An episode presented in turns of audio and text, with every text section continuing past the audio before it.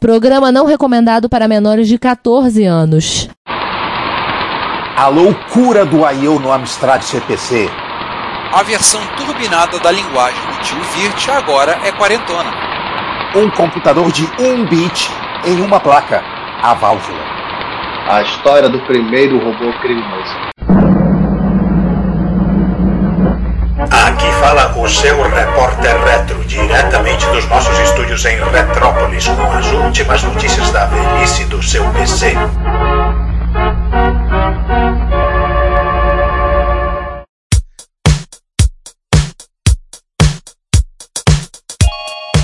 Bom dia, boa tarde, boa noite. Nove anos exatos depois do nosso primeiro Repórter Retro, em fevereiro de 2015, chegamos ao Repórter Retro Without.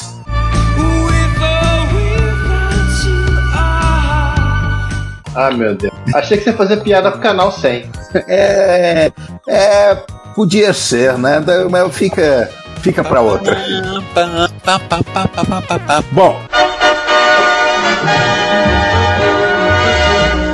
não podíamos comemorar uma efeméride nossa de outro jeito que não uma piada ruim, cretina e enfurecedora, né? Que estamos aí pra isso.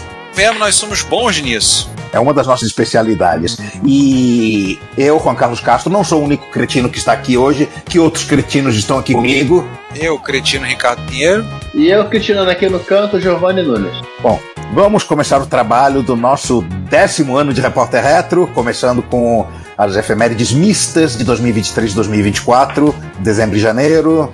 Por conta disso, tem um bocado, né?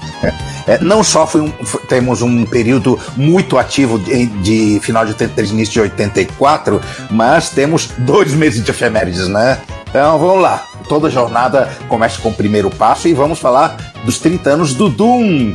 Doom é de dezembro de 93, né? Nós tivemos um episódio que eu vou ser sincero, não lembro o número de cabeça, eu vou chutar, deve ser o 76, 77. Dossiê Doom, nós fizemos. Até para comemorar os 30 anos do Doom recente, até divulgou o Carmack e o Romero sentaram numa- juntos, de uma forma hipotética, né? Já que foi numa live, para conversar sobre o Doom, sobre o jogo. E se você quiser saber mais sobre, o sobre esse jogo que marcou, nós temos esse episódio que foi o nosso dossiê Doom, que agora vou ter que procurar o episódio. Não foi só um dossiê Doom, como foi também um um outro episódio específico sobre sobre FPS.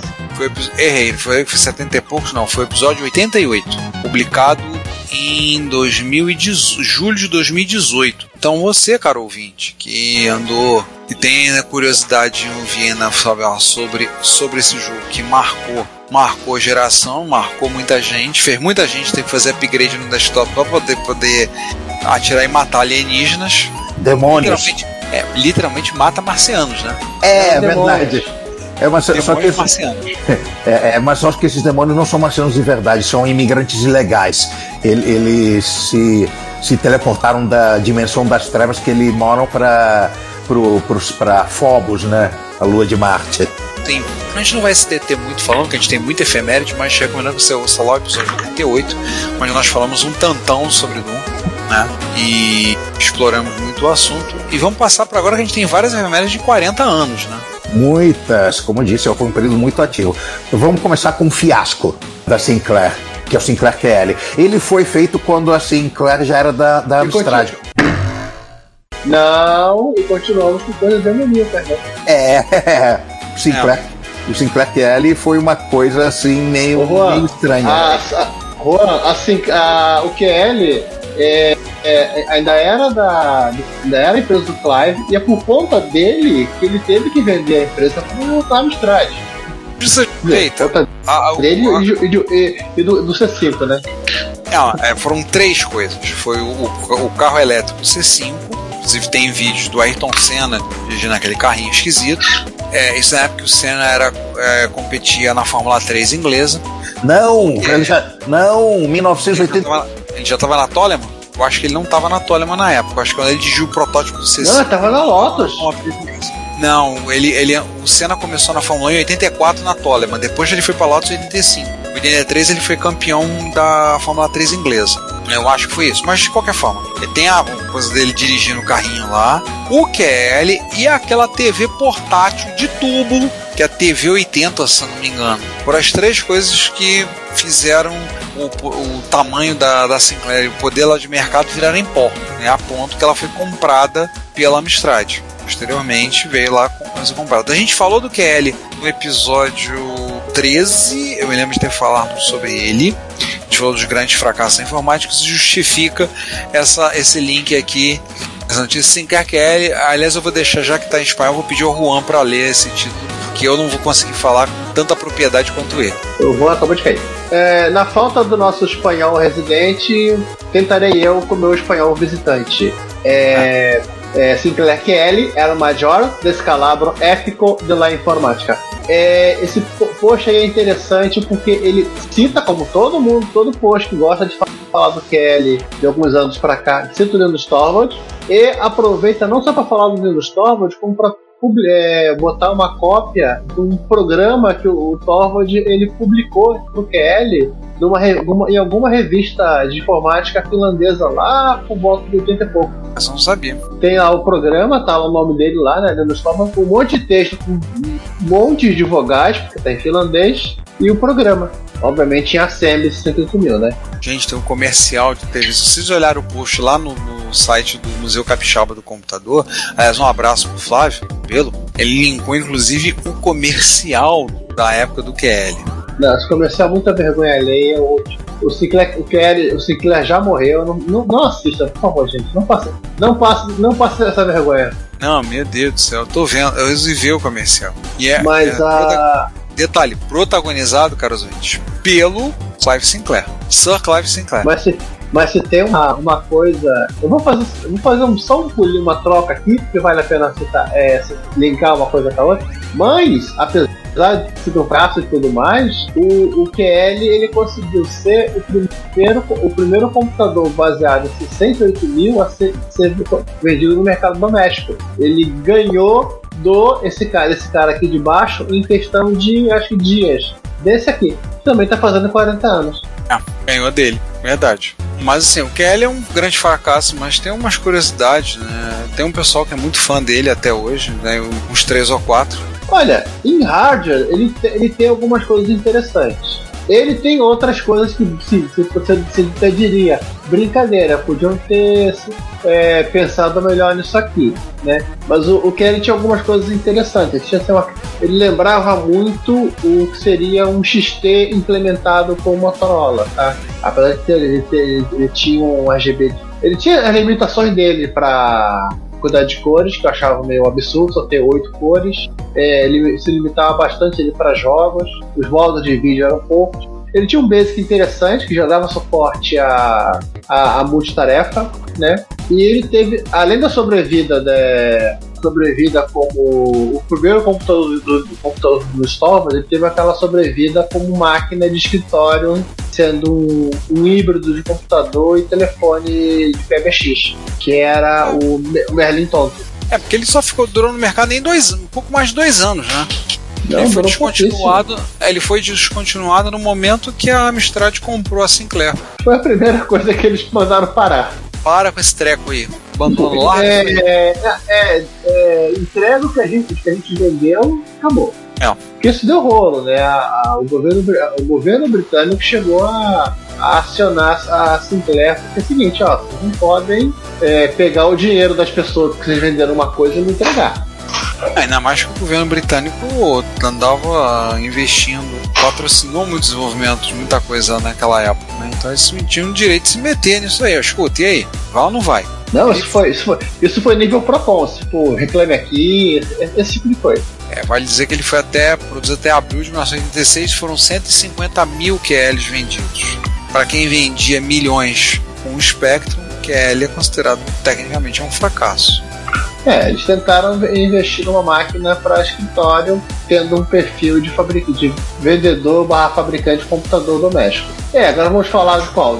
Vamos falar então de outra máquina aí, uma, uma máquina aí de dia 20, saiu lançado no dia 24 de janeiro de 84, Porque tinha que sair. Porque, é, porque tinha que sair na, no, no comercial do Super Bowl e tudo mais. Contrataram o Ridley Scott para gravar o comercial, estouraram a verba de, de, de marketing e divulgação, tiveram que aumentar o, o, o, preço final do produto por conta disso, inclusive, né? O Macintosh. Nós falamos de Macintosh clássico no episódio 98. Já comentamos sobre, sobre esse episódio, falamos sobre essa questão do lançamento, do comercial. Então, como lembrou o Giovanni, foi o Ridley Scott, o cineasta famoso por ter dirigido até então o filme Alien, o oitavo passageiro. Blade Runner. Blade, e Blade Runner. Ele tinha filmado, ele filmou o comercial, alusão obviamente ao 1984, o livro do George Orwell, né, um comercial inspirado, aquela cena toda, ah, e tudo por conta do lançamento do Macintosh, que até hoje sobrevive também na sua, sua quarta sua quarta, hoje em dia não, não, tem nada a ver com o original na sua tirando a interface gráfica. Nem, tá, nem, nem meio a interface gráfica, né? Porque foi bastante alteração. É, mas na sua, na sua quarta, digamos assim, versão. Não, quarta encarnação, não. Foi indo pra quinta, né? Que era Motorola para PC. Motorola para PC, E agora o chip eu nunca sei o nome. ARM. É tudo ARM. M1, M2, é ARM. Mudança de filosofia da Apple uma máquina que era com um projeto aberto, como era com o OS, ser é uma máquina completamente fechada e várias outras coisas aí. Nós falamos um bocado dele no episódio 98. Inclusive, tá, por, pelo, inclusive porque é MAC, o Mac é MAC, não é MC, né? Mas vocês vão ter que ouvir o episódio para descobrir. Sim. E, e, ano que vem nós vamos poder comemorar o, o 40 aniversário do segundo comercial do Super Bowl da Apple, que foi tão ruim, mas tão ruim, que eles desistiram de anunciar no Super Bowl. Só voltaram, acho que na, na década de 90, que é o comercial dos Leminhos. Não o jogo. Eu lembro dessa história, mas não lembro de ter visto. E aí, outro que está comemorando 40 anos também é a minha linguagem de programação do coração, o Pascal, da Borla. O Pascal? Vale lembrar que agora no início do ano da graça de 2024, Nicolas Wirt, aos 90 anos, faleceu. O Wirt era professor da Universidade de Zurique e criou linguagem, basicamente o aquele que criou todo o paradigma da linguagem de programação estruturada, e aí ele criou linguagens como Pascal, Módulo A2, Módulo A3, Oberon e outras. E ele criou a linguagem Pascal, baseada, homenagem ao Blaise Pascal, beleza? E aí a Borland, o Giovanni estava até comentando em off, que era na verdade uma empresa irlandesa, né? Não, só o nome original, né? O, o Philip Kelly trabalhou, ele, ele, tá, ele foi para os Estados Unidos estudar, trabalhou como consultor para a tal da Borland International. Aí a empresa faliu e ele resolveu assumir o nome da empresa e re, a, a refundou no, nos Estados Unidos. Mas, ele, é. mas a, a Borland tem o seu mérito, né? Porque ela, ela, ela desenvolveu diversas versões, diversas outras linguagens de programação, ajudou a popularizar várias linguagens nesse processo, como por exemplo o próprio Pascal. Né? Uma coisa que ela criou foi a primeira solução de você ter um ambiente integrado de desenvolvimento. Né?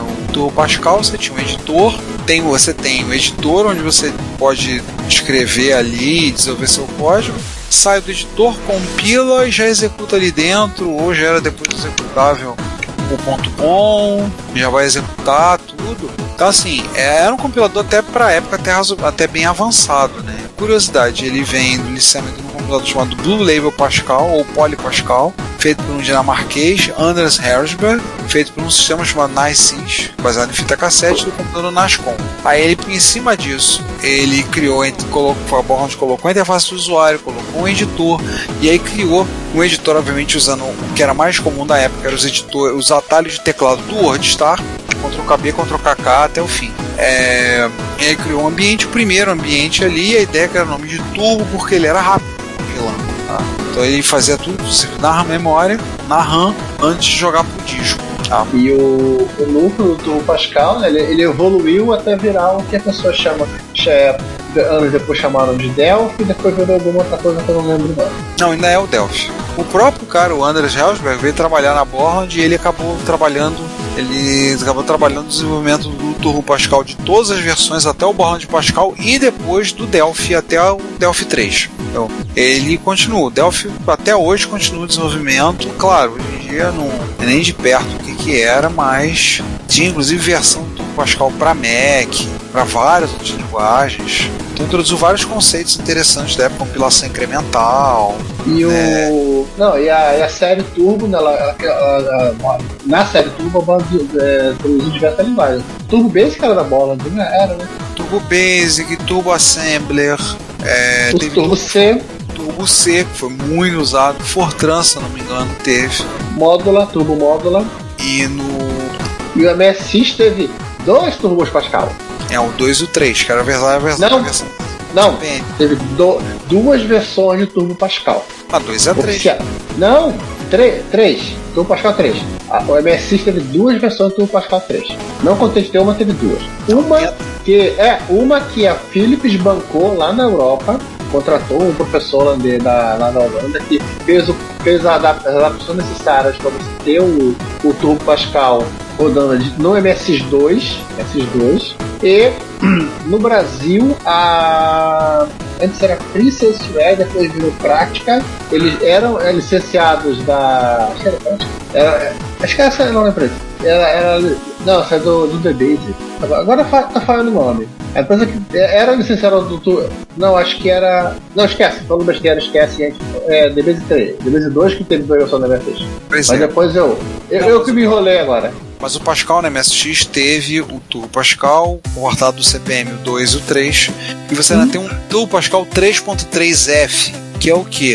É um Turbo Pascal que é só o compilador, criado por grupo de usuários holandês de MSX, grupo de de MSX, usuários holandeses do MSX, que ele tirou o editor, fez algumas modificações, então colocou o tipo long int, fez algumas modificações nele ele só compila, entendeu? E é inclusive o editor que eu tenho usado na minha solução meio ao quebrado de compilação de desenvolvimento de código em Pascal para MSX. Enquanto não fazem o Free Pascal Compiler compilar para Z80 para MSX, entendeu, né, Popolon? Entendeu o recado? É, enquanto não fazem, é, eu estou usando o Pascal dentro do emulador para compilar meus códigozinhos. E aí eu uso, tenho usado muito esse TP33F que eles fizeram. É um, assim, é um compilador para a época, um compilador muito avançado, né, em várias soluções. Hoje em dia, claro, é um compilador muito antiquado para os padrões atuais, mas é um compilador muito, é um compilador muito avançado para época. Curioso terem tirado o editor, podendo ter deixado ele como opcional, né? Mas é porque eles tiraram para ganhar espaço, para ganhar desempenho, que eles enfiaram uma biblioteca junto para compilar direto. É, É, tal mas- das GIMPs. O próprio Nicolas Beach usava um troço chamado overlay, né? Poder ter quebrado esse galho pra eles. Não, pois é. Não, outra coisa que eles criaram foi a ideia da corrente, do chain. Então você compila e parte do código que você faz numa chain. Então você pode anexar na hora, em tempos, em tempos de execução, você pode puxar e colocar. e tem esses recursos. É, eles podiam ter usado isso, né? Que facilitaria, pelo menos assim, na época que eles criaram, o cara, a pessoa ainda não tá- desenvolvendo no MSX. Tinha que ficar Tá caçando o editor, né? É, na, ver, é, na verdade, eles pegaram o Turbo Pascal 3 e saíram fazendo modificações nele em cima dele. Não tinham acesso ao código fonte, saíram modificando, fazendo as alterações em cima dele. Foi isso que eles fizeram. Mas vamos passar para outra, pra outra efeméride, a efeméride, do- a efeméride do tênis de mesa. Bora? 40 anos do Ping. Para quem não sabe, para quem não lembra a ideia do Ping, né? A ideia é que um cidadão em dezembro de 1983, um cidadão que trabalhava no laboratório de pesquisa balística do exército americano, o Mike Moose, criou com uma aplicação, um programa que era o Ping. O que, que o Ping faz? Ele manda um pacote TCP, desculpa, ele manda um pacote ICMP, que é um pedido de eco para uma máquina. O, pacote, o ICMP é um protocolo que opera na camada de interrede, rede ou intrarrede? Acho que é intrarrede, camada de intrarrede da arquitetura de CP/IP. E aí ele manda aquele pedido, pedido de eco, e a máquina recebe e reenvia de volta uma resposta de eco. Ou seja, a máquina manda um ping e a máquina responde com um pong. Então, com isso, ele mede tempo de conexão, traz algumas informações, você pode ver quantos pacotes foram perdidos, de tal maneira de você testar a conexão. É um modo de você testar a conexão, ver como é que ela tá. Então a ideia é que funciona desse jeito, é super simples. Você pegar, abrir um terminal, abrir um console aí no seu Windows, digitar ping e um endereço qualquer, ou o que for, se você estiver usando mesmo, ele vai mandar quatro pings, quatro pacotes e vai retornar os quatro. Se você estiver usando no Linux, você vai ficar enviando pacote até você dar Ctrl C e, e parar. Se você estiver usando MSX, você vai dar o ping e vai falar, aperte Enter vai mandar o próximo. Aperta Enter vai mandar o próximo. Aperta Enter vai mandar o próximo. Até você dar um Ctrl Stop para ele parar. Basicamente é assim que funciona. E é extremamente usado até hoje, né? Pessoal que. Por que, que o ping do MSX é manual? Porque o Lestor Soriano fez ele assim. Ah, tá. Eu acho meio estúpido, mas podia mandar e chegar e manda o segundo, né? Fazer esse tipo de coisa, ficar esperando e você parava lá. Vou passar um parando para contar o número de pings. Não, ele faz assim, o que eu acho é, não, funciona, não é uma coisa muito certa. Aliás, eu falo do ping e do pong, mas na verdade a ideia é que ele funciona com o mesmo conceito do sonar, submarinos. Para quem já ouviu alguma coisa dos sonares, ele manda um ping, né, aquele pulso sonoro, e aí fica escutando o eco para detectar objetos debaixo d'água. Assim que funciona um sonar. É a mesma ideia do ping, ele manda um pulso, entre muitas aspas, sonoro, bateu, voltou, ele escuta o eco. Então, o pedido de eco é a resposta de eco. Daí que vem o nome. E eu achando que era ping-pong. Hum, quase isso. Quase. E aí começamos a falar de efemérides um pouco mais velhinhas, né? Isso. E aí, 45 anos do primeiro robô criminoso. Como é que é essa história? Olha, olha tem uma, uma sub-efeméride nessa história aqui. Não, não tem tanta. É, essa é a, é a lembrança de que a primeira vítima de um. A vítima de um robô, né? A vítima humana de um robô, né? Aconteceu em 25 de janeiro de 79, lá na, na fábrica da, da Ford, é, no estado do Michigan, nos Estados Unidos, que foi a. Quando o Robert Williams. Aconteceu com ele mesmo? Ele foi. Ele tinha um robô operando, trazendo peças do estoque para se usar na montagem dos veículos. Ah, ele foi atingido na cabeça pelo braço robótico. Sim. Ele provocou, ele provocou o robô. O robô não, não, não agride ninguém. Ele só estava se defendendo. Levou a, levou a pancada na cabeça, morreu na hora e só descobriu o corpo dele meia hora depois. A família processou a Ford e ganhou 10, foi pago 10 milhões de dólares a eles é a alegação que o robô não tinha nenhum mecanismo de segurança, faltando algum tipo de sinal sonoro para avisar os trabalhadores que ele estava por perto. É, hoje em dia você tem pintura na, no chão de fábrica avisando que ele é caminho de robô. É o mínimo, né? Se espera. Né? Aliás, é uma curiosidade, né? Ele, esse, esse, acidente aconteceu no dia 25 de, de janeiro de 79. Segunda forma, tinha uma subefeméride. Acontece que é o seguinte, a, no dia 25 de janeiro de 1921, foi a estreia do, da peça, né, Bull, que é Robôs do de Rossum, que é a primeira, a, a, a, primeira obra escrita, a primeira obra, é, para você dizer, a usar o termo robô, que é, vem das línguas eslavas, rabot, que é de escravo, ou robot, que é escrita pelo Karel Capek, lá em naquilo que já foi, deixou de ser e creio que ainda deva ser a Tchecoslováquia. Hoje dia é Tchequia, né? Isso. Olha, realmente no mesmo dia. Pra quem não sabe, não sabe o enredo, a, a fábrica de robôs aniversário do Rossum ela desenvolve humanos artificiais, os humanos artificiais não, não gostam muito dos humanos naturais, mas eu concordo com eles, eles resolvem é, matar todos os humanos, com bem, bem, bem pouco cansa de dizer o Bender em Futurama. É, não, eram, não eram robôs asimovianos. Não, não. Foi por conta desse conto, inclusive, que o, o, o Asimov criou os robôs, criou a, a, a lei da robótica. Passemos então para mais uma efeméride, agora um pouquinho mais velha, a efeméride de 55 anos da mãe de todas as demos.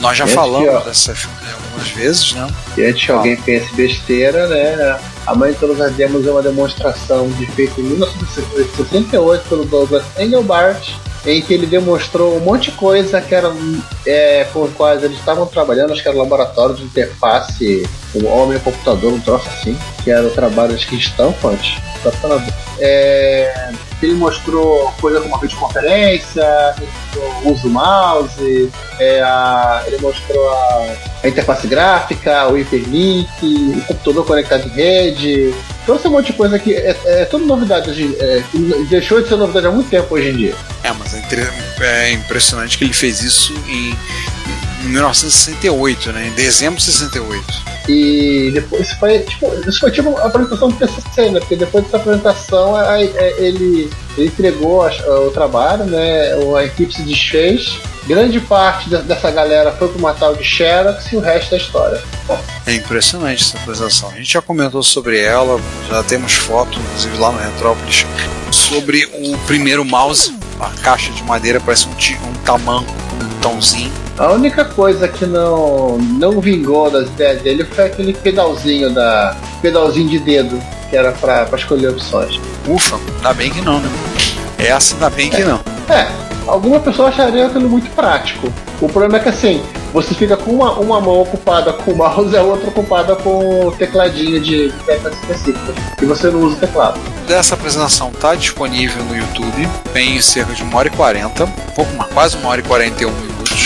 Ela é em preto e branca, né? Ela foi feita. Ela foi gravada. Ela foi feita gravada num auditório e tem participação de gente que estava em outro lugar, geograficamente distante, fazendo a, a videoconferência.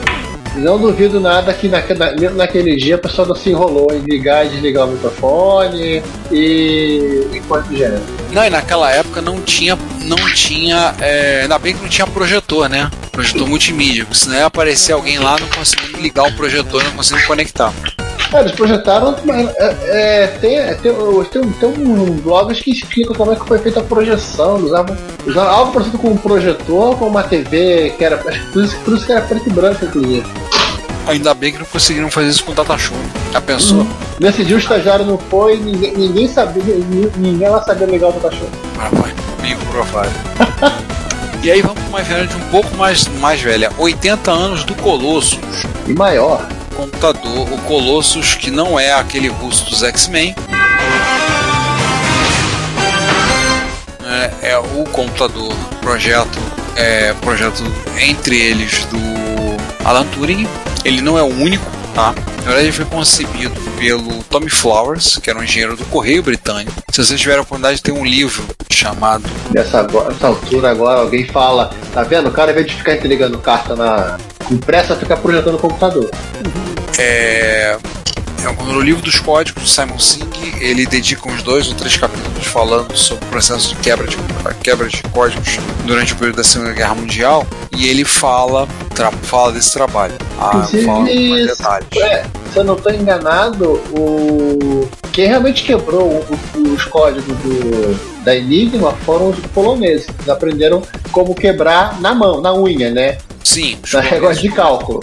É, os, os poloneses quebraram, mas os ingleses com a com o, como é que eles chamavam as as bombas que eram as cópias várias unidades do colosso que eles tinham eles conseguiam conseguiam quebrar muito mais rápido Sim. muito mais rápido quebrar o código né? então é, o livro fala isso em detalhes ele explica esses detalhes quem tiver interesse é, em ler, eu recomendo o livro dos códigos. Não é um livro pesado de literatura, de muita matemática, pesado para ter quebrar, mas é interessante. A máquina entrou em operação dia 5 de fevereiro de 1944. Curiosamente, o governo britânico depois destruiu, se não toda, a maior parte da documentação e fotos que tinham na época.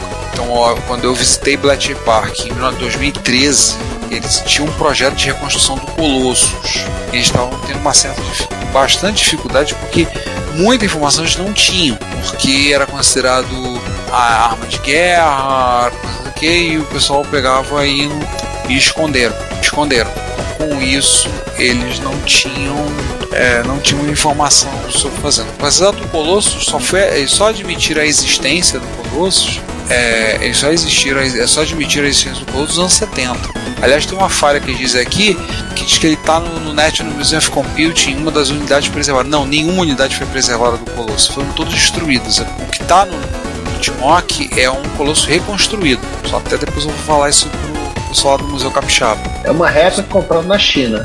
É, eu lembro quando eu estive lá, estavam fazendo campanha, eu tenho inclusive fotos lá do num dos HUDs que eles tinham lá, porque eram várias instalações pequenas, prédios pequenos espalhados. É, eles tinham. Até me perguntaram um tempo atrás: Ah, você não foi na mansão que tinha? Ah, não foi. Um amigo, Marcelo Salve, perguntou se não foi. Eu falei: Marcelo, eu fui com um super corrido. Eu saí de Londres, peguei um trem voado para lá para visitar e tinha que voltar correndo. E Bletchley Park fica 80 quilômetros ao norte de Londres. Então não deu tempo de fazer muita coisa, um detalhe não.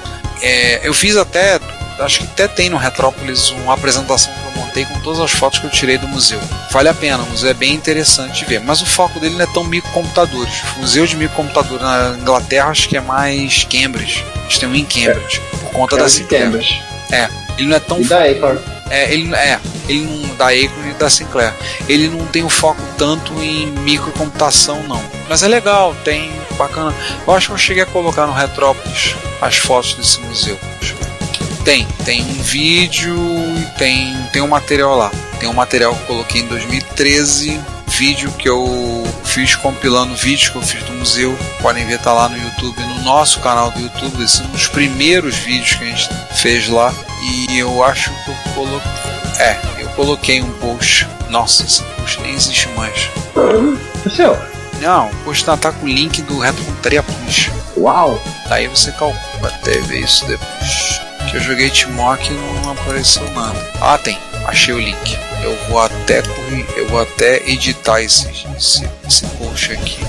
Atenção, eles estão editando a história ao vivo. É, tô até editando o post aqui pra. Até tô atualizando o post aqui. Se vocês procurarem, tem uma postagem lá atrás no Retrópolis, já tem. Já passou até, já virou duas efemérides que eu falei sobre o, o National Museum of Computing, tá? A apresentação aqui não tá disponível. Ah, tá disponível. Deixa eu ver isso aqui. Meu Deus, os links estão todos zoados. Não, mas eu posso depois colocar.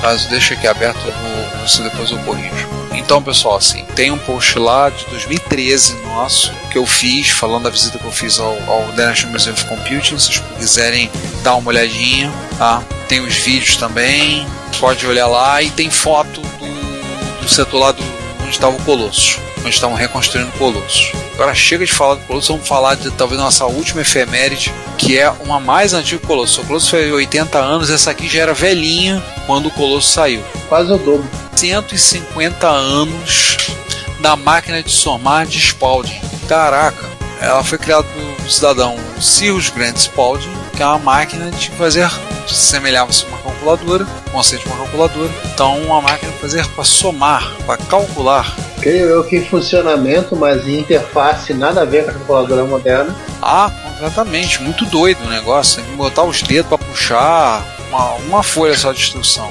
É, acredito que só, só existem 10 dispositivos existentes na atualidade, até alguém querer rodar Doom nela, né? Uhum. E, mas ela é uma máquina com uma interface, como você falou bem, o Giovanni, bem esquisita. Né? Tem que puxar aqui, marcar os dedos, botar lá e ela puxar, colocar aqui fazer a soma. Ainda no ano de. Isso foi no ano de 74, 10 anos depois, ele fez uma versão aprimorada que aí ele conseguia fazer a soma do, das centenas também. Fazer das unidades e das dezenas. Agora conseguiu fazer das centenas também. Ele colocou mais engrenagem. É, botou mais uma. Mais um, uma roda dentada para para colocar as. Como é que chama? Para colocar as centenas. É, em Chega de- aparência, chega de efeméride. É, em aparência de calculadora, ela nem, nem ao menos é, relembra as calculadoras mecânicas que evoluíram para aquilo que a gente é, chegou a conhecer antes das eletrônicas, né? que já, já eram. Já tinha uma cara, inclusive, com um mostrador do número, não com ponteiros. Pois é. Então assim, o que eu não consigo entender muito bem é por que, que ela não era. Assim, ela, ela é esquisita, na boa. Ela é, ela é muito estranha. Ela é esquisita até comparando com aquelas calculadoras malucas da Sinclair. Olha, é, é- ela, ela- em, em visual, ela está mais próxima de um relógio do que de uma calculadora. Verdade, verdade. Ou seja, um relógio de fazer conta. Bem, estamos bem de, de efemérides, né? Bastante efemérides nós cobrimos. Vamos logo. Compensando, nós temos pouco. É, Zeus não foi muito invocado nesse período, né? Você acha? Vamos, Vamos lá. Vamos lá, vamos levando. Chama Zeus aí. Rise from your grave. É, sim, não foi muito invocado, mas é, é porque literalmente foram milagres. Né? A, a- o primeiro deles, eu não vou dar muitos detalhes, porque vale a pena assistir, é o vídeo em que o Adam Black, Adam Black conseguiu fazer tudo de errado para tentar consertar o 128D. Pera aí, ele tentou fazer tudo de errado. Não, ele conseguiu fazer tudo de errado na tentativa de consertar a máquina, que ele, obviamente duplicou o trabalho dele. Isso foi tudo de errado.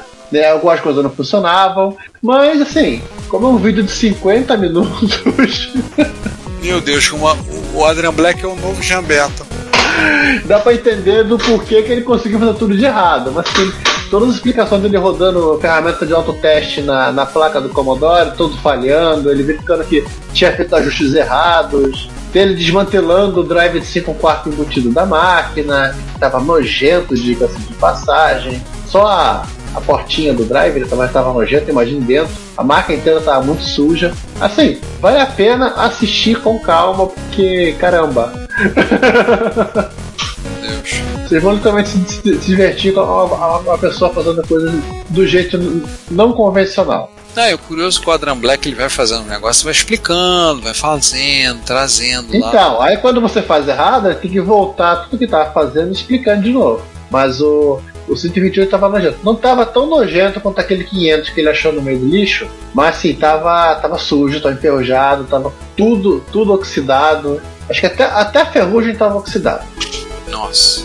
E o curioso do 128D é que ele literalmente ele é o 128 convencional, só que num gabinete desktop. Todas as portas, todos os conectores estão todos no mesmo lugar. Tudo igual, né? Mesma placa. A, a única diferença física, é, diferença de montagem da máquina é que o conector de teclado não é um não é um header. No 120 no 128 normal é um header, quando você liga o teclado pro lado de dentro. O 128 externo é um DB25. E ele tem a, o conector na placa onde você o, drive tá, tá, tá, tá, tá conectado na IEC. Só isso. De resto, é, é a mesma coisa. E a máquina tá tão enferrujada que não tava nem abrindo. Mas seguindo tempo. adiante aí, é, seguindo adiante pra gente não ter que ficar se prender na, no loop infinito do, do, do, do Adrian Black, nós vamos agora pro nosso maluco preferido. E vamos, vamos voltar pro Adrian Black. É ele mesmo. Coelhinho. A, a primeira a primeira ocorrência dele nesse nesse é, ne- ne- nessa edição do Repórter Retro é o, é o concerto de um terminal né, de um ADDS Regent 200 parece muito com os terminais visualmente até encaixa com o terminal do, do Centurion só que ele era, ele é cinza então temos essa etapa divertida ela tá, tá na placa aqui ela, ela parece uma, uma coisa mais moderna só é grande a, a, assim que esse inclusive deve ser, deve ser, é, devia ser encomendado pelo pessoal da Centura porque ele é tem a mesma cara, né? Só, só muda. O Centurion era azul Tupperware e eles eram cinza. Só para seguir, para não, não, não nos estendermos muito, o- ele estava num outro projeto. Ai, troca, sai da. Que é o G15. Ele estava inclusive para arrumar. Uma máquina da Bendix, né? É essa coisa gigante que tá atrás dele no vídeo. É aquele computador que ele recebeu. Aquele computador que ele falou agora, o meu computador. É aquele, a máquina que ele Sim, tá- aquele que, que ele pilotou a, a, a escavadeira. É, que ele falou, meu computador novo pesa meia tonelada. Eu até brinquei falei que parecia. Era, era meio maracatu. Então, agora ele conseguiu fazer esse negócio funcionar. Seu. Era o Bendix G15, uma máquina. Putz, ele conseguiu recuperar esse bicho. É, esse drum aqui é aquele disco, né? Ele conseguiu. Não, não, drum é memória. É a memória. Ele conseguiu a, a colocar, lá, colocar lá pra funcionar.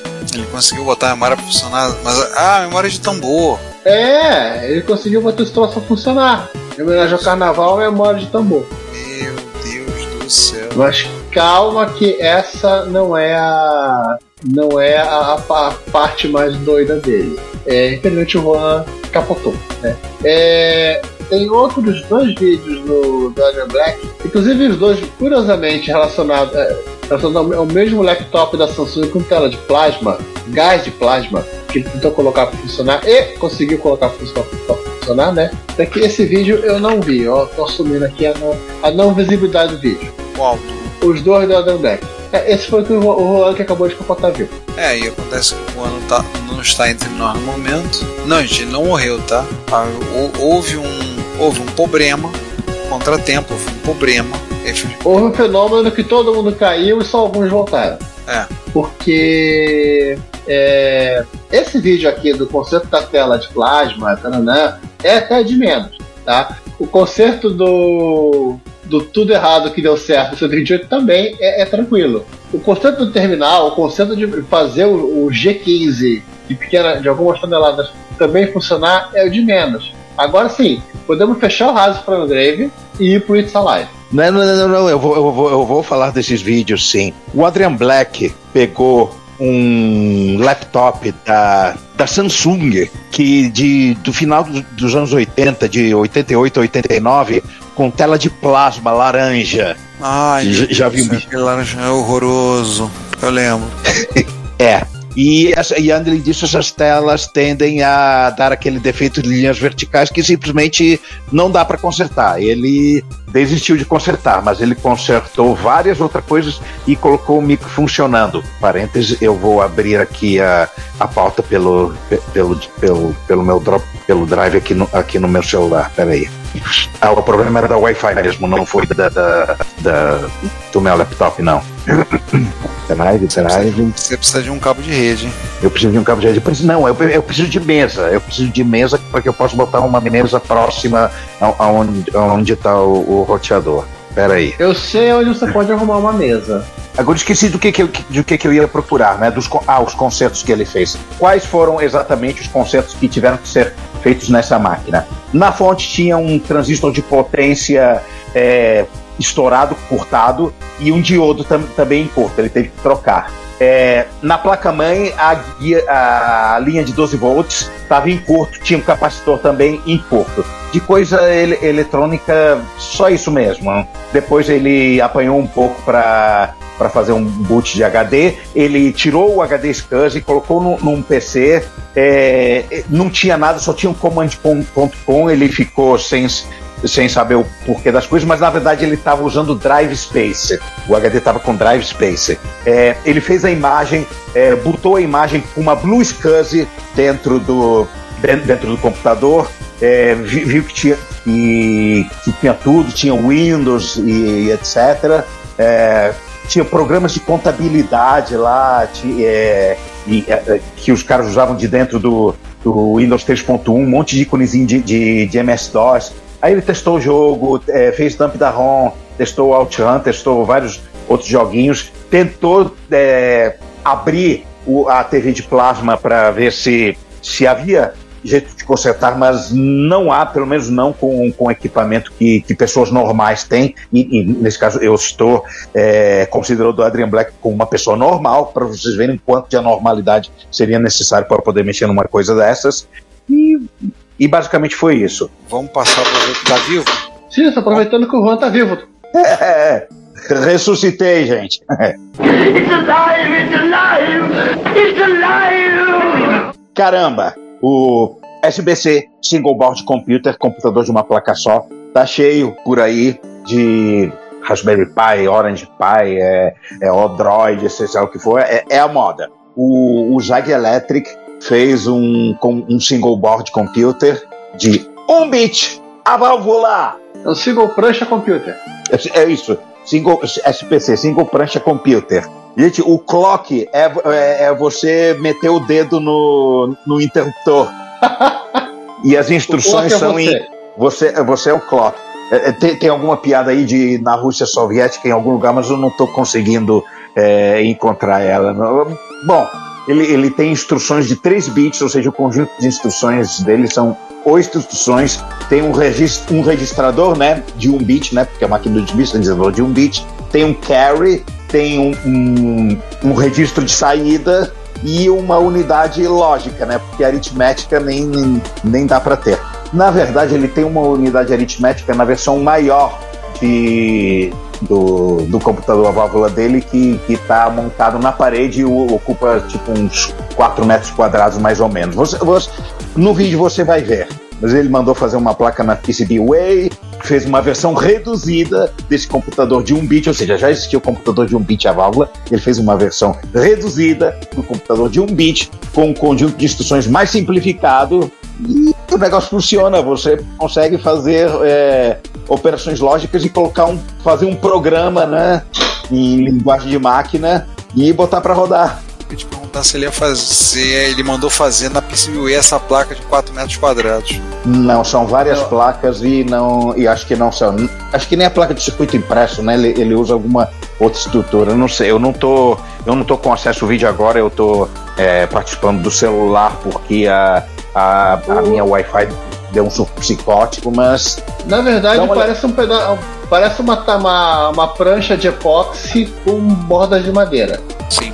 Ele gosta de fazer trabalho em madeira também. Ele, ah, ele fez uma caixinha para esse computador de um bit, ficou muito bonitinho. Olha, eu vou te confessar uma coisa. Eu fiquei com vontade de montar esse troço. Ai, meu Deus. Porque ao contrário de todos vocês, eu trabalhei com válvula. Essa válvula que ele está usando, a 6AU6, que é uma válvula tipo RCA, ela- era usada em rádios, em, em- em circuitos de rádio super heterodino, que eu cheguei a montar. O rádio que meu pai e minha mãe escutavam é, em casa foi- era um rádio a válvula montado por mim. Então já deu aquela. A, a- a nostalgia da retrocomputação já, já é um nível hard. O, o- agora, isso aí me deu uma nostalgia de nível extremo. Meu Deus. Não tem limite, não, não tem limite. Ah, Quem tem limite é livro de cálculo, gente. Não... É verdade. Mas como, uma- como- é, como numa placa que eu vi em algum lugar, não sei do que, que era a loja, Limitless. Limitless, é isso aí. Bom, vamos para algumas coisas menos insanas, porque nos vídeos legais tem algumas coisas bem legais. E você, Giovanni, que é tieto da, da Taylor e da Amy, fala aí o que, que tem né, nesse vídeo do Ah, os, concerto do os vídeos, é, os vídeos são legais, são curtinhos e não traumatizam tanto quanto alguns de vídeos de concerto. É, Aham. Elas arrumaram um 128, Hum. o primeiro 128 da vida delas, né? Ve- Veio completinho na caixa e tudo mais, veio com disquete CPM. Inclusive, a primeira vez que elas rodam o CPM, elas têm várias máquinas 80 na, no acervo, é a primeira vez que finalmente conseguem rodar o CPM. Elas pegaram 1541, que tava lá, tava no depósito para para testar e ligar o drive. Assim, aí o vídeo corta, Hum. né? Aí o vídeo volta, elas estão com outra roupa e elas comentam que elas realmente ligaram o 1541, o troço soltou fumaça. Caramba. E assim, como elas falam, o, o purificador de ar ainda tá, tá tá ti- tirando o cheiro de fumaça da, da- do quarto. Mas elas arrumaram 1571. Elas botaram vários jogos, rodaram o modo de 28, o modo. É, rodaram CP1, rodaram o modo 74. E assim, se divertiram bastante no. Eu acho legal do vídeo dela que le- lembra, lembram muito a gente quando ia, ia, ia comprar jogo na Pirate, na Pirate House e não sabia na- nada do que do estava comprando. Então, que elas descobrem no momento. Mas Agora, é. Soltou fumaça e continuou funcionando? Não, nem funcionou. Ah, porra, aí não é hard não, porra. O negócio é expert, que solta fumaça, queima, queima história e fica ligado. O BBC Meet também já fez isso. Já, já teve um caso de explosão de capacitor que o computador continuou funcionando. Vai ser computador raiz. Não é esse Nutella aí não. Mas aí, no final das contas, elas jogaram, jogos de, de quê? Ah, elas jogaram o jogo do 64, elas eh, rodaram o, CP, o CPM em modos 80, se divertiram com a, a máquina que, pelo xingaram um pouquinho do Her, por algum motivo, por causa do tamanho da fonte. Coitado do Kurt. Só que ele usa nos eventos da VCF, usa a câmera assim, meu computador tem sprite. Ricardo, se eu não estou enganado, eu nunca, nunca pesei, mas eu acho que a fonte é do 128 e o 128 pesam quase a mesma coisa. Acho que a fonte Não pesa duvido. mais do 128. É.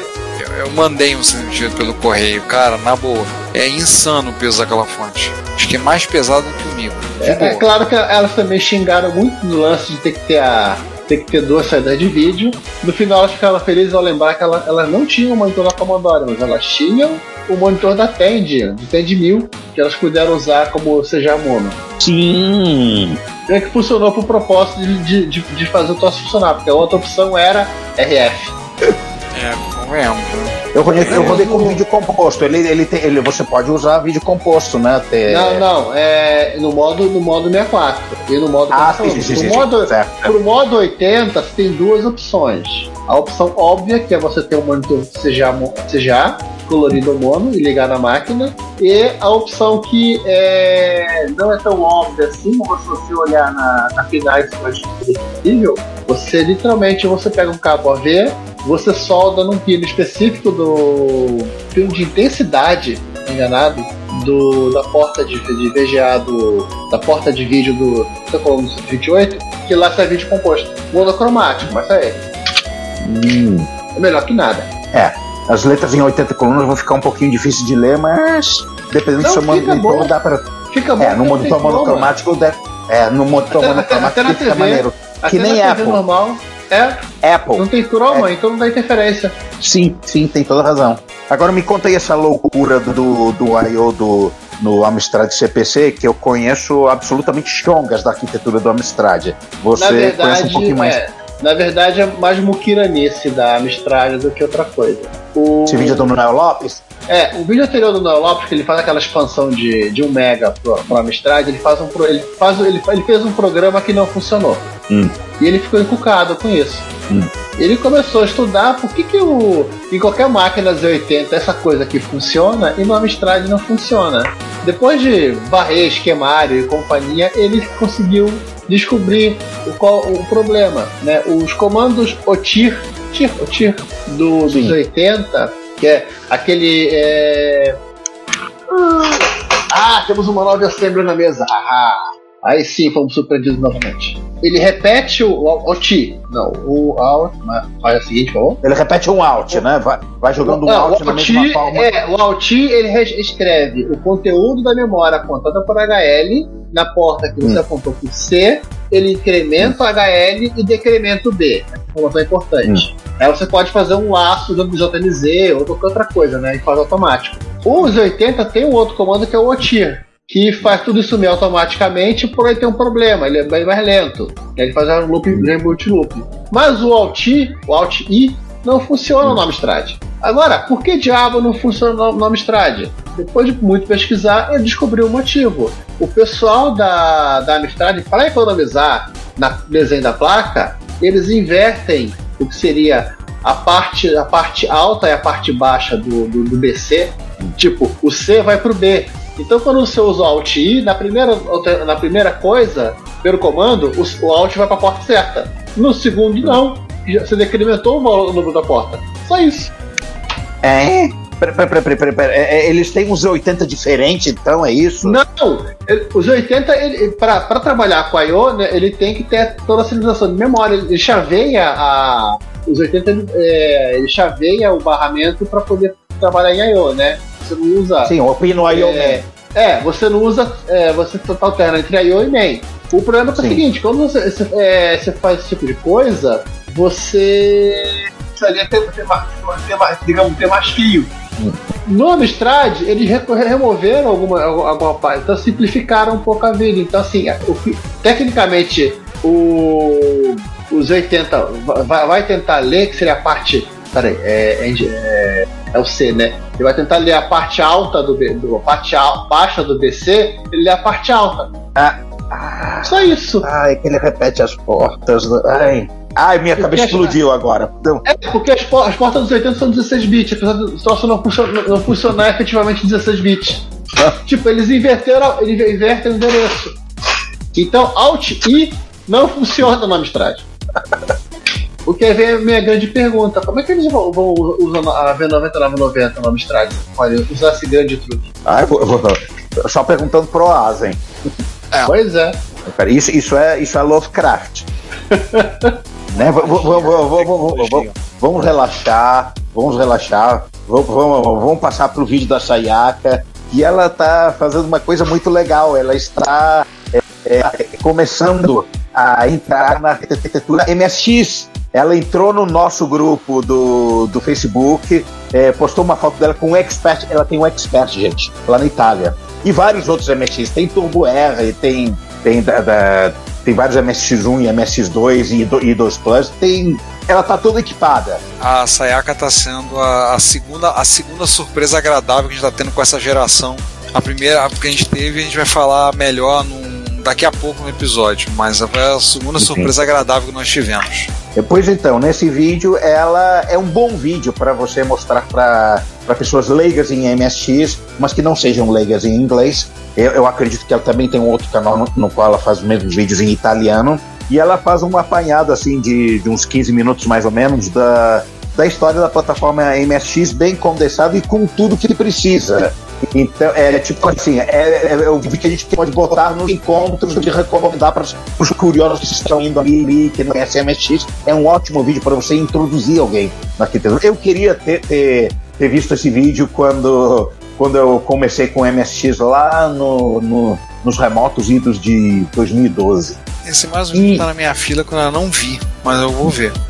Sim, sim, é, não, não tem, é todas as coisas que já, você já conhece de código salteado e que você dá aquela, aquele resumo histórico do MX que a gente tá. é, que, que a gente já fez 837 milhões de vezes para 334 mil pessoas diferentes. É interessante Mas bem- ela começa. Ela tá num vídeo com um C- um CF3000, né? Um National CF3000. Não se preocupe, ela vai trocando no de- decorrer do vídeo. É, começa com esse aí no comercial, logo ela sendo comercial, que ele começa dando da National com o gorila. É mais um Ela tá na fila pra ver. Ela isso. começa com o CFA 3000 e acaba com o Turbo R. Ah, legal, tudo, tudo em casa, né? National, Panasonic, tudo em casa. Ela fala É, além do- do- do- WSX, Sim, sim, eu ia dizer exatamente isso. O, o, o, o 2 mais de monstruário dela também é, é da Panasonic, é um WX. Eu ac- acredito que não muito tempo ela vai fazer um vídeo mexendo em um dos MSX e nós gostaríamos muito que fosse o Expert. Com certeza. Vocês querem traumatizar a menina logo de cara, assim, brincadeira. Sim, queremos, a gente não tem piedade. ó. Como, como diria. Quem tem, Como piedade, diria- quem tem piedade é quem tem piedade é aquele bairro, aquele bairro depois de Quintino. Isso. Piedade pra gente é aquele bairro depois de Quintino. É, Quem, tem, piedade, é supervia, pronto. Quem tem piedade é o Ramal Deodoro da Central. Ou como diria um, um amigo meu do grupo da Jovens de Tabuleiro, quem refresca cu de pato é lagoa. Mas vamos passar então pros Mano Parça? Sim, sim. Brasil! Quem é o nosso mano passa que fez esse tutorial de SD Mapper, que eu não assisti por sinal? Quem viu foi você, Ricardo? Foi o Manuel Neto, The Byte Create. Ah, Ele fez um, ele fez um tutorial sobre a Mega Mapper, né, recente, que eu até usei para fazer algumas coisas para entender como funciona e aí xingar o, com propriedade o pessoal da RBSC, porque entre as coisas para você mexer no jumper do coisa, você tem que- do cartucho poder fazer a gravação, você tem que tirar o jumper do cartucho com o cartucho espetado no micro. isso na Malu Flash, né? Isso na Malu É. Flash, não é A gente chama de Malu Flash, a Mega Mapper. Eu tô pensando seriamente na minha enfiar uns, uns cabos jumper e botar um. e colocar em algum lugar um conjunto de switch, porque Deus do céu, isso aí é. é coisa de maluco. Mas ele explicou direitinho e eu não vi esse vídeo na DSD Mapper todo, não. Eu vi um pedaço. Tá muito bem feito o tutorial. para quem quiser ter uma- Na, na verdade, se você quiser trocar o jumper da sua, a da sua modo flash, tem que tomar dois copos de vodka. Fica super fácil. É, o problema é que com os dois copos de vodka você não vai conseguir usar a pinça. Não vai conseguir Você usa. Você usa, Papai do Céu protege os bêbados das criancinhas. Não se preocupe. Cartucho MSX, né? Também. O- Eu não vi esse tutorial da LSR Map, seria até interessante se ele tivesse alguma coisa de atualização, atualizar o firmware delas. Eu andei, andei me debruçando sobre esse processo e aí eu descobri que da- dos cinco dispositivos que eu tenho de armazenamento da MSX, só dois estão funcionando a contento. Eu atualizei a MSD Mapper versão 1 para a última versão do firmware. A SDMMR, que é o projeto derivado feito dos franceses, ela funciona, mas ela não atualiza. Ela está agora na mão de, do, do fabricante para atualizar. Por ocasião que vocês ouvirem isso, eu já terei perturbado ele algumas vezes, perguntando: e aí, já atualizou? Já atualizou? É, você despachou isso de volta para França? Não, entreguei para Maluf, Não, Ah, fabricante local. fabricante local. Ah, tá. É, Você falou a versão- francesa aí. É, é, porque na verdade a SD Mapper é um projeto aberto, ela é em Open Hardware, e aí um grupo de franceses do Forum MSX Village é, fizeram uma melhoria nela, botaram ela com mega de RAM, então ela pode operar com 512K de Mapper e 512K de Mega RAM, ou um Mega de cada uma, essas coisas assim. Tem um conjunto de switches atrás que você configura como você vai querer que ela opere. Ou um Mega de Mapper direto, se você vai querer que ative o SD ou não. É, a minha SD Mapper versão 2 está em curto, a minha ID Mapper deu crise e aí sobrou que eu tenho uma SD Mapper versão 1 na mão e uma USB Mapper que funciona, mas não está atualizado. Essa altura você deve estar até com medo de atualizar, né? Não, o é pior, o Asen não divulgou como atualizar ela. Não liberou nada com uma atualização. Perguntei o dia pro Rogério ele falou assim: Não, não, eu vou falar com o Asen a respeito disso. Aí, ano a rápido. minha- A, a minha SD Mapper 1 tá atualizada, tá com firmware novo. Só que a 2 está em curto e a, e a SDMMR não atualiza pelo software. Funciona perfeitamente, mas não atualiza. Tá com o Maluf, o Maluf vai ver. Semana que vem eu tô mandando mensagem pro Maluf. E aí, atualizou? E aí, atualizou? Começar a encher o saco dele. Eles não, deixa comigo que eu atualizo pra você. Tá bom. Vamos pros comentários, gente? Vamos, vamos. É, festas de fim de ano, etc. Dezembro, janeiro, verão. O pessoal foi para festas de fim de ano, foi para praia e não comentaram muito. Na verdade, só temos um comentário em cada, em cada uma das partes. E alguém lê aí porque eu estou, a minha ergonomia aqui não está me permitindo Tá. abrir o Na- YouTube.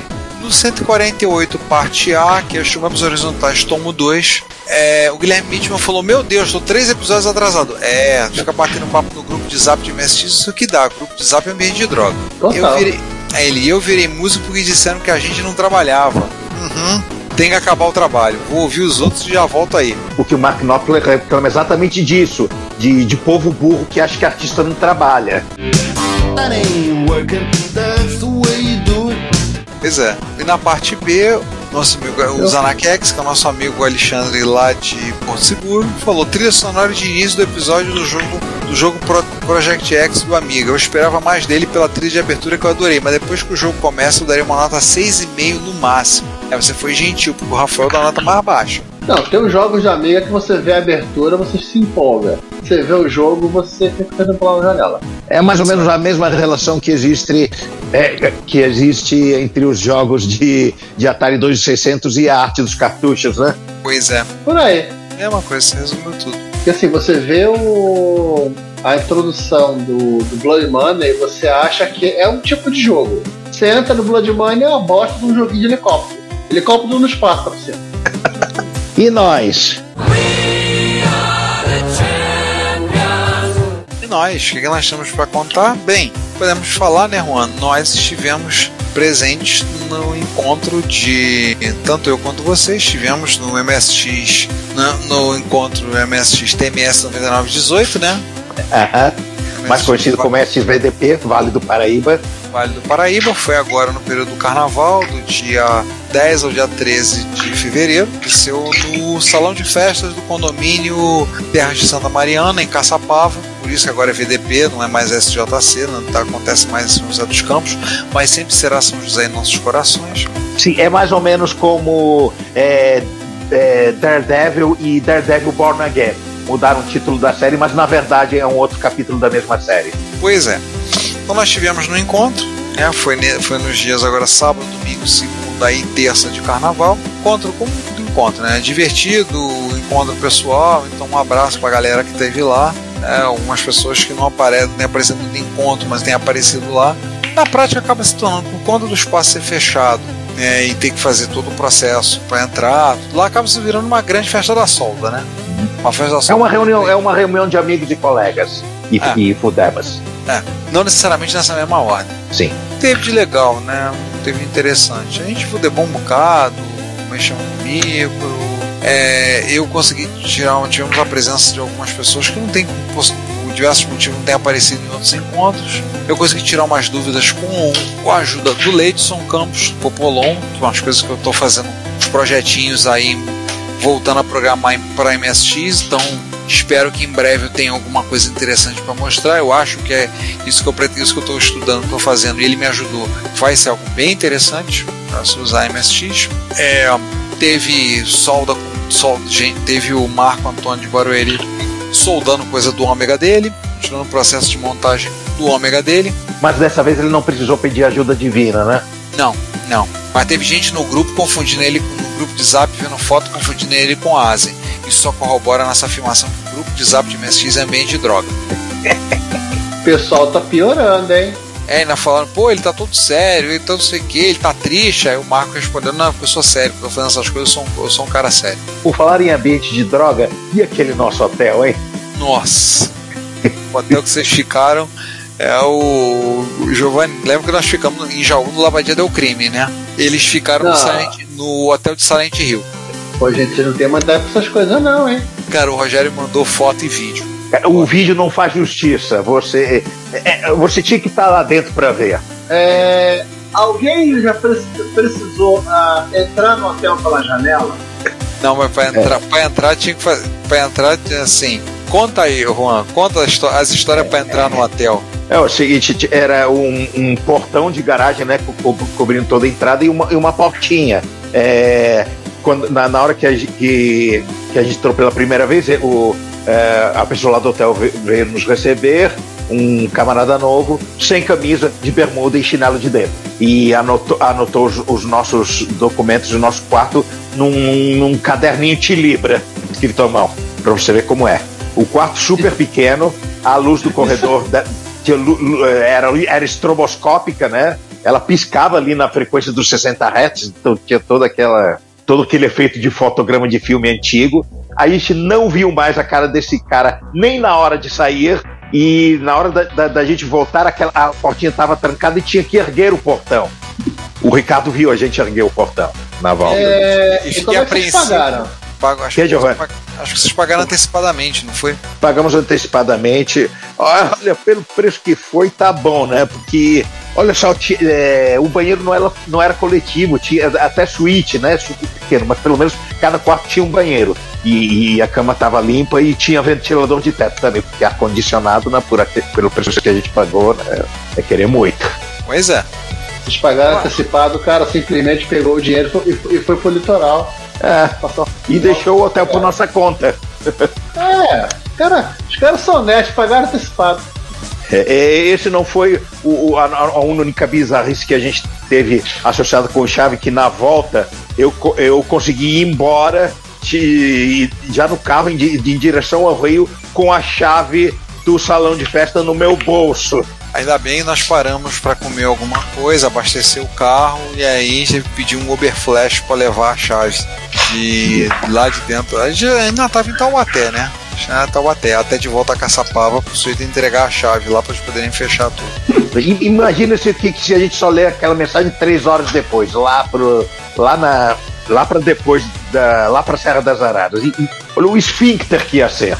Porra, nem brinca. Ó, a Não, gente deu uma tinha- sorte. né? Não uma tinha problema, era só fechar a porta. Eles moram lá, botar a cadeirinha do lado, ficar lá revezando. E quando chegando no Rio, se mandavam pelo correio.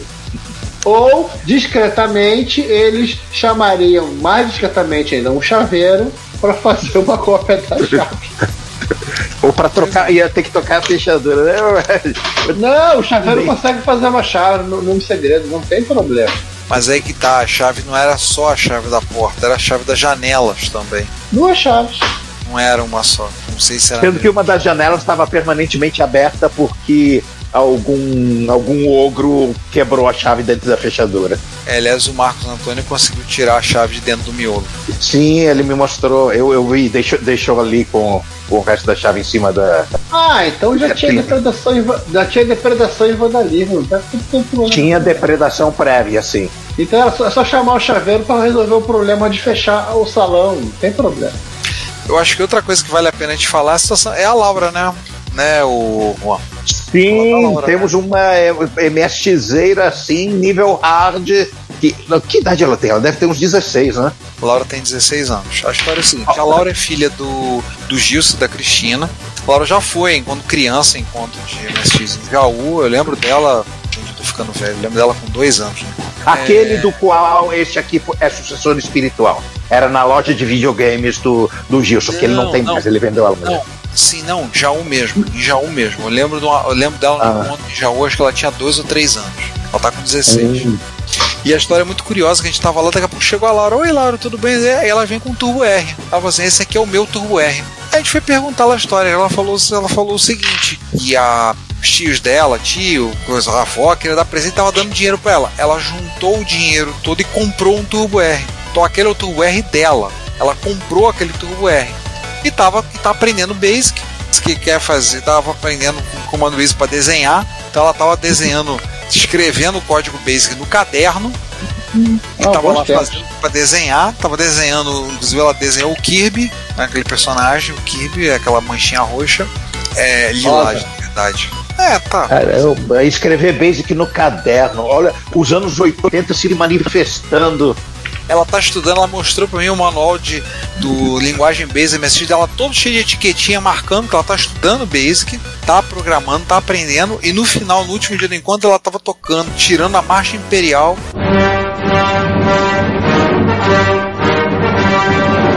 co- Compondo no, no comando play, no Basic, compondo a marcha imperial base que ela lembrava da música. Ela toca violino, ela tá treinando, tá aprendendo a tocar violino.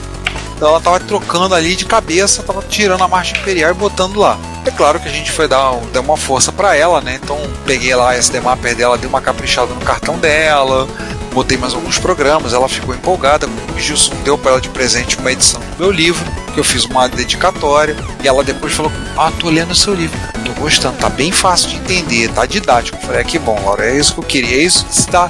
Isso eu queria mesmo. As pessoas consigam ler e entendam. Não, pode, não tem que ser difícil, tem que ser fácil para entender. Ah, eu tô gostando.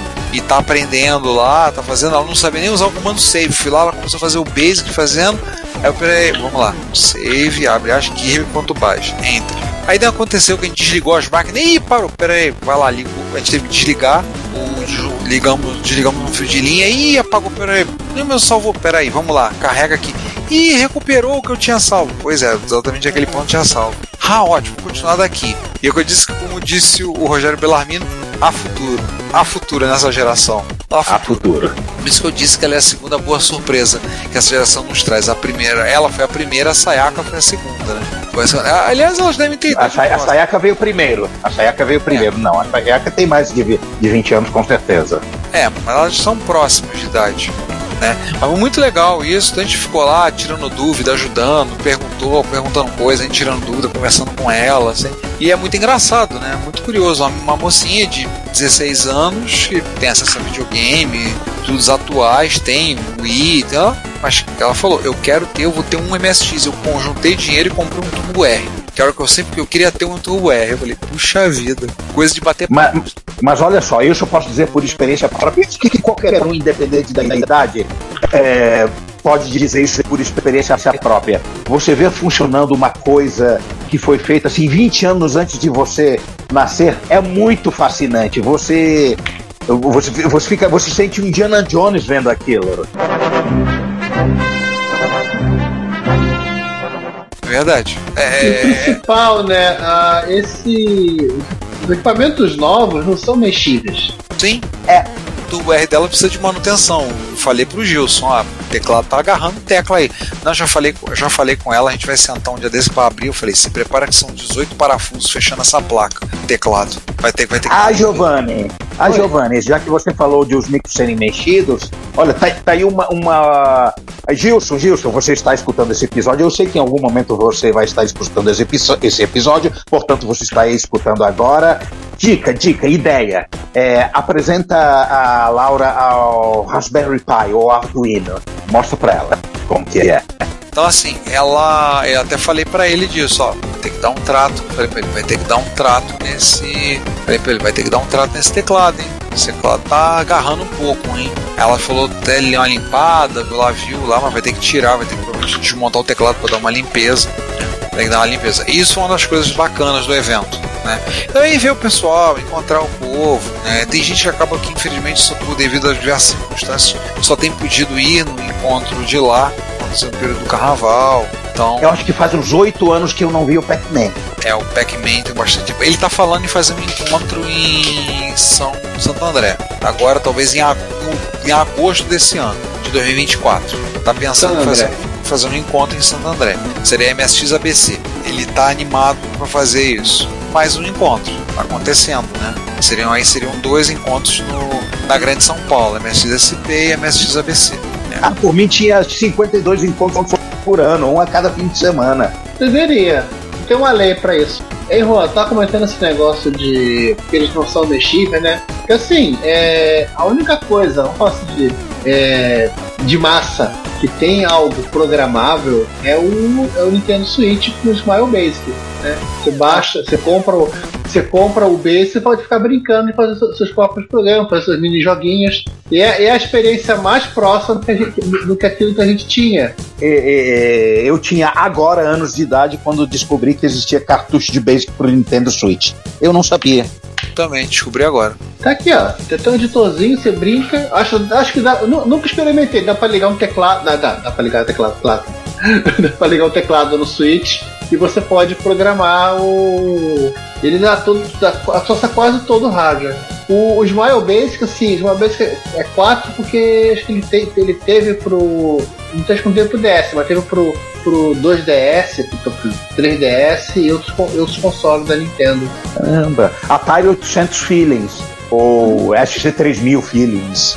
Valeu por isso, foi divertido encontrar o pessoal. É, pessoal que tá ouvindo isso, é, já, alguns já me perguntaram, já falar, aproveitar para mandar falar sobre MSX Rio. É, a MSX Rio deve. É, o espaço lá da nave do conhecimento, eles estão com uma.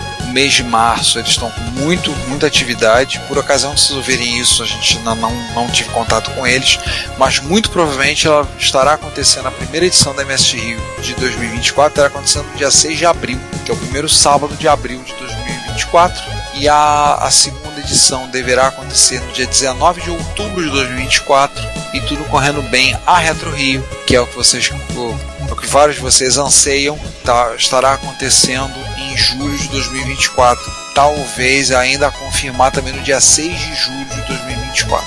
Não temos ainda como confirmar com vocês, mas eu espero que em breve a gente possa estar confirmando e finalmente fechando essas datas. A nave a gente queria fazer agora em março, 17 de março, 16, 17 de março, mas para ser exato, fazendo 16 de março. Só que eles estão com muita atividade nessa data e para quem esteve lá na nave viu que o espaço é muito bacana, e o pessoal tem muito solícito, a gente não quer, a gente quer manter o contato, fechar com eles a parceria e aí estreitar os laços que podemos fazer. Aliás, pela primeira vez na história a gente está tendo um bocado de oferta de espaço, né? Quem diria, né? Uhum. Não podemos ainda falar sobre os detalhes disso, mas em, em breve, em breve teremos novidades a divulgar.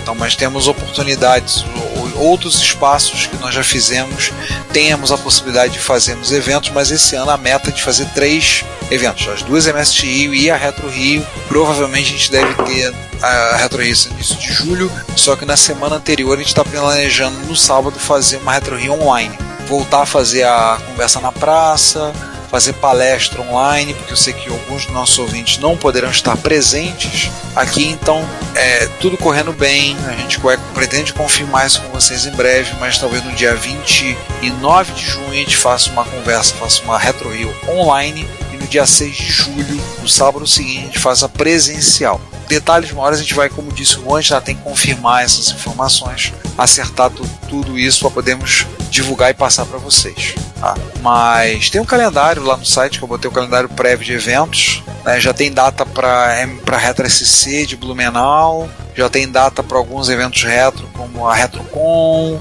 tem uma previsão para o encontro do Canal 3, que deve estar tá acontecendo outubro, finalzinho de outubro. É, tem algumas previsões de data. Jaú deverá ser no feriado de 15 de novembro, 15, 16, 17 de novembro. É, então já tem algum, alguns datas. Ah, e o encontro de MST de Curitiba deve estar acontecendo no feriado de Tiradentes. Só que o feriado vai ser num domingo. Esse ano os feriados não estão nos ajudando. Deverá acontecer nos dias 19, 20 e 21 de abril, em Curitiba mesmo, tá? Pelo que última vez me falaram, eles querem fazer em Curitiba mesmo. Então o calendário está aberto, o calendário de eventos está aberto, tá?